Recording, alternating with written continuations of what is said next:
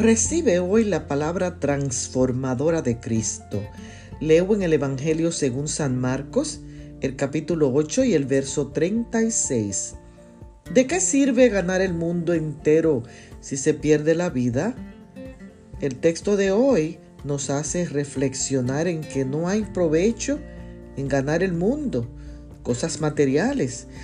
El mundo no durará para siempre pero también se nos recuerda el valor de la vida, una vida creada por Dios a su imagen y semejanza. Por eso no hay nada más importante que entregarla a Cristo. La vida es un regalo donde tú y yo nos preparamos para la eternidad. ¿Y qué tal que hoy fuera tu último día de vida? El Señor quiere que te vuelvas a Él y vivas por la eternidad. Él te da lo necesario para que vivas y todo lo imprescindible para que recibas la recompensa de la vida eterna. ¿Cuál es tu elección?